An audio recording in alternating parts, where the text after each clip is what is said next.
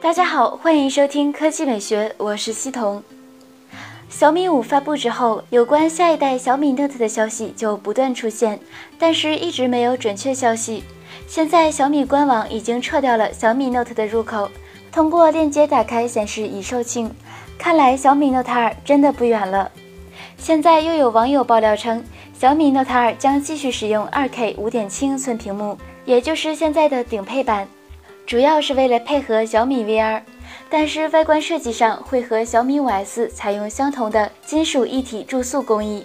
没错，就是这里提到了小米五 S。四 G 和六 G 内存是当今主流，小米 Note 2也必须有，其他配置同样也是如今的主流水准。根据今天稍早消息，小米 Note 2还会采用骁龙八二幺处理器，高配版搭载双摄像头。至于价格，小米 Note 本来就要冲击高端。顶配版达到了两千九百九十九元，小米 Note 2同样不会便宜。策略上有点类似荣耀 V 八，后者也有金属、VR、2K 屏、双摄像头等。看来这是要正面对决。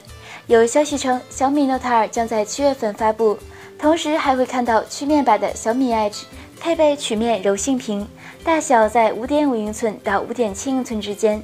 小米五 S 也是传了好久了，显然是小米五的升级版。但是具体有什么变化，何时发布，怎么定位，还是个未知数。那广大米粉们，你们期待这两款新机吗？第二条新闻来看三星，如果不出意外的话，三星八月份就要推出新一代旗舰 Galaxy Note 7，其将和 Galaxy S7 一起携手狙击 iPhone 7。对于目前火爆的 VR 市场，三星正在积极布局。其相应的成果也会在明年开始有所体现，所以 Galaxy S8 就花费了三星很多精力去打磨和设计。现在外媒传出消息称，Galaxy S8 预计明年二月份亮相，其会配备 4K 显示屏，更高的分辨率是为了让 VR 显示效果更加出色。此外，这款旗舰机的另一大变化就是摄像头，简单点来说，就是要换上双摄像头，这是未来旗舰机的一大趋势。而相传 iPhone 7 Plus 也要用上双摄像头了，在拍照上翻身的三星怎么会轻易让苹果逆袭？报道中还提到，Galaxy S8 还有望搭载高通骁龙八三零处理器，性能更强的同时，续航表现也更加出色。而三星也会承担部分代工任务，按照这个节奏来看，八 G 内存也是非常有可能的。整体上来看，Galaxy S8 的一些特征已经出来了。三星会在显示效果、摄像头以及性能上苦下功夫。不过，与之前曝光的三星可折叠手机相比，我还是更加期待可折叠手机。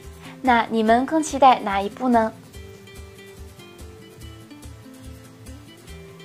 科技美学微信公众账号的投票，你怎么定义手机品牌的成功？百分之四十六选择利润高，百分之三十七选择销量高，百分之十五选择销售额高。郑开天评论：国产里面，华为、小米和 OPPO 比较成功。以前小米主要靠红米赚销量，今年小米五和小米 Max 销量都不错，算是一大进步。华为三千架的 P 九不错，还有两千架的 V 八，以及发布快一年的手机都排得上号。OPPO 线上卖的也不差，R 九虽然 CPU 弱了点，但是其他地方都还好。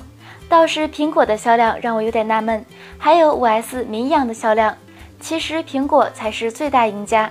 国产们继续加油吧，不要再盲目推配置、搞饥饿营销、窝里斗了。张斌评论：就拿六 S 六十四 G 来说吧，官方售价是六千零八十八，三个月后降了八百，京东的报价是五千二百九十九，所以也没差多少。iPhone 七没有什么杀手锏功能，倒也无所谓。不如早买早享受。GPYLZ 评论：小米魅蓝 N 三，便宜的或者说性价比高的，在中国还是很有市场。像 S7 Edge 这种，既贵又没有苹果那样强烈的品牌光环，果然干不过 6S。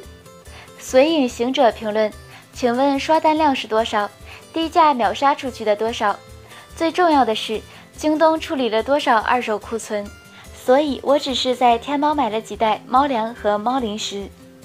第五个季节评论：魅族上到千元以后就没有份额了，这就是耍猴的代价。杨谦评论：没办法，咱们国的企业家都只追求短期利润，导致了一大堆千元残次品。那今天的语音就到这里，大家明天见。